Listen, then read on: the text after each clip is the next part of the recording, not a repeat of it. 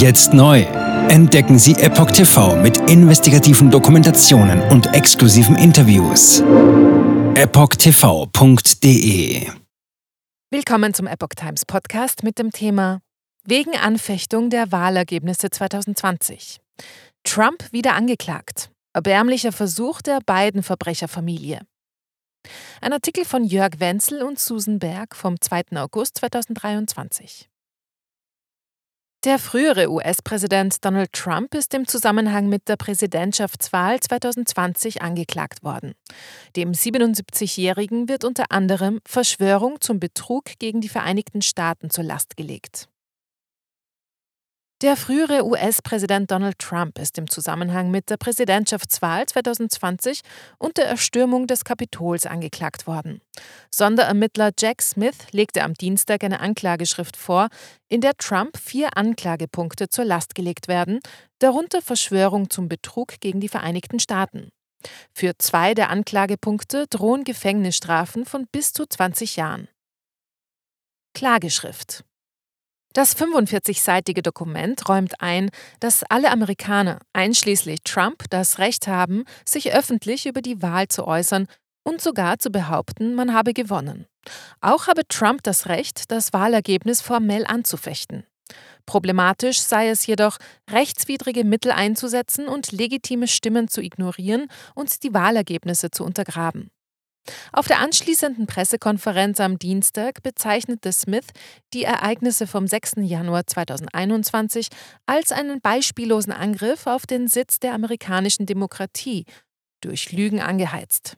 Der Vorfall hätte darauf abgezielt, die Grundfunktion der Regierung, nämlich die Durchführung und Bestätigung von Wahlen zu stören. Erbärmlicher Versuch der beiden Verbrecherfamilie. Die Trump-Kampagne wies die Vorwürfe als politisch motiviert zurück. Das sei nichts anderes als das jüngste korrupte Kapitel eines weiteren erbärmlichen Versuchs der beiden Verbrecherfamilie und ihres instrumentalisierten Justizministeriums, die Präsidentschaftswahlen 2024 zu stören. Denn Präsident Trump sei der unbestrittene Spitzenkandidat. Der Ex-Präsident habe immer das Gesetz und die Verfassung befolgt und auf den Rat von vielen hochqualifizierten Anwälten gehört, so der Sprecher. Diese unamerikanischen Hexenjagden werden scheitern und Präsident Trump wird wieder ins Weiße Haus gewählt werden, damit er unser Land vor Missbrauch, Inkompetenz und Korruption retten kann, die es wie noch nie zuvor in diesem Land gab. Washington ist kein Trump-Land. Der Fall wird voraussichtlich von der US-Bezirksrichterin Tanya Chutkan verhandelt. Für den 3. August wurde eine erste Vorverhandlung vor einem Bundesgericht in der Hauptstadt Washington angesetzt. Sollte der Prozess in Washington bleiben, steht Trump eine besonders feindselige Jury bevor. Dort sind fast 77 Prozent der registrierten Wähler Demokraten und nur 5 Prozent Republikaner, wie offizielle Zahlen zeigen. Viele Angeklagte des 6. Januar-Ereignisses versuchten, die Verhandlungen an einen anderen Ort zu verlegen, weil sie als Trump-Befürworter einen unfairen Prozess befürchteten. Die Richter lehnten das jedoch ab. Von den vor Gericht verhandelten Fällen endeten nur zwei mit Freisprüchen in allen Anklagepunkten. Die Entscheidung traf damals ein einzelner Richter und keine Jury.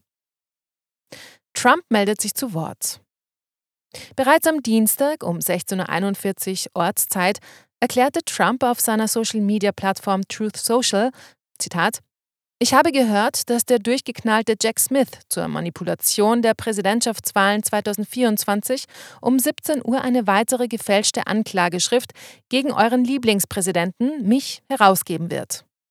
Die Staatsanwälte der Demokraten haben jahrelang damit gewartet, Anklage zu erheben, um die Präsidentschaftswahlen 2024 zu stören, schrieb er am 19. Juli.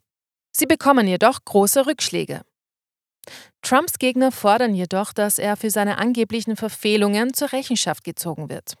Seine schärfsten Kritiker behaupten, er habe am 6. Januar 2021 seinen Mob von Anhängern nach Washington gerufen, um die Regierung zu stürzen. Trump. Dies ist die letzte Schlacht. Trotz des zunehmenden rechtlichen Drucks hat Trump seine Wahlkampfveranstaltungen fortgesetzt. Am 18. Juni nahm er an einem Forum in Iowa mit Wählern und dem Fox News-Moderator Sean Hannity teil. Am 19. Juli veranstaltete Trump in seinem Golfclub in New Jersey eine Vorführung des Filmes Sound of Freedom. Am 20. Juli veröffentlichte seine Kampagne ein neues einminütiges Werbevideo. Aufgenommen in Schwarz-Weiß schreitet Trump zielstrebig einen Korridor entlang. Dies ist die letzte Schlacht, sagt er. Mit Ihnen an meiner Seite werden wir den tiefen Staat zerstören. Wir werden die Kriegstreiber aus unserer Regierung vertreiben. Wir werden die Globalisten vertreiben. Wir werden die Kommunisten, Marxisten und Faschisten hinauswerfen. Im Hintergrund hört man eine jubelnde Menge. Wir werden die kranke politische Klasse loswerden, die unser Land hasst. Wir werden die Fake News Medien in die Flucht schlagen und Amerika ein für allemal von diesen Schurken befreien. Das Video endet mit dramatischer Musik mit dem eingeblendeten Satz Schließen Sie sich Präsident Trumps Kampf für Amerika an. Keine Reaktion vom Weißen Haus. Das Weiße Haus reagierte nicht auf die erneute Anklage des Ex-Präsidenten. Der amtierende US-Präsident Joe Biden setzte seinen Strandurlaub im US-Bundesstaat Delaware fort. Die Epoch Times hat das US-Justizministerium um eine Stellungnahme gebeten. Jetzt neu. Entdecken Sie Epoch TV mit investigativen Dokumentationen und exklusiven Interviews. Noch heute kostenfrei anmelden und völlig unverbindlich testen. Sehen Sie jetzt gratis den weltweit ersten Dokumentarfilm zur ESG-Bewegung Der Schattenstaat. Wer hat die Kontrolle? Eine originale Epoch Times Produktion. Besuchen Sie uns auf epochtv.de. Politiker machen Gesetze, CEOs machen Gewinne. Doch das ändert sich jetzt alles.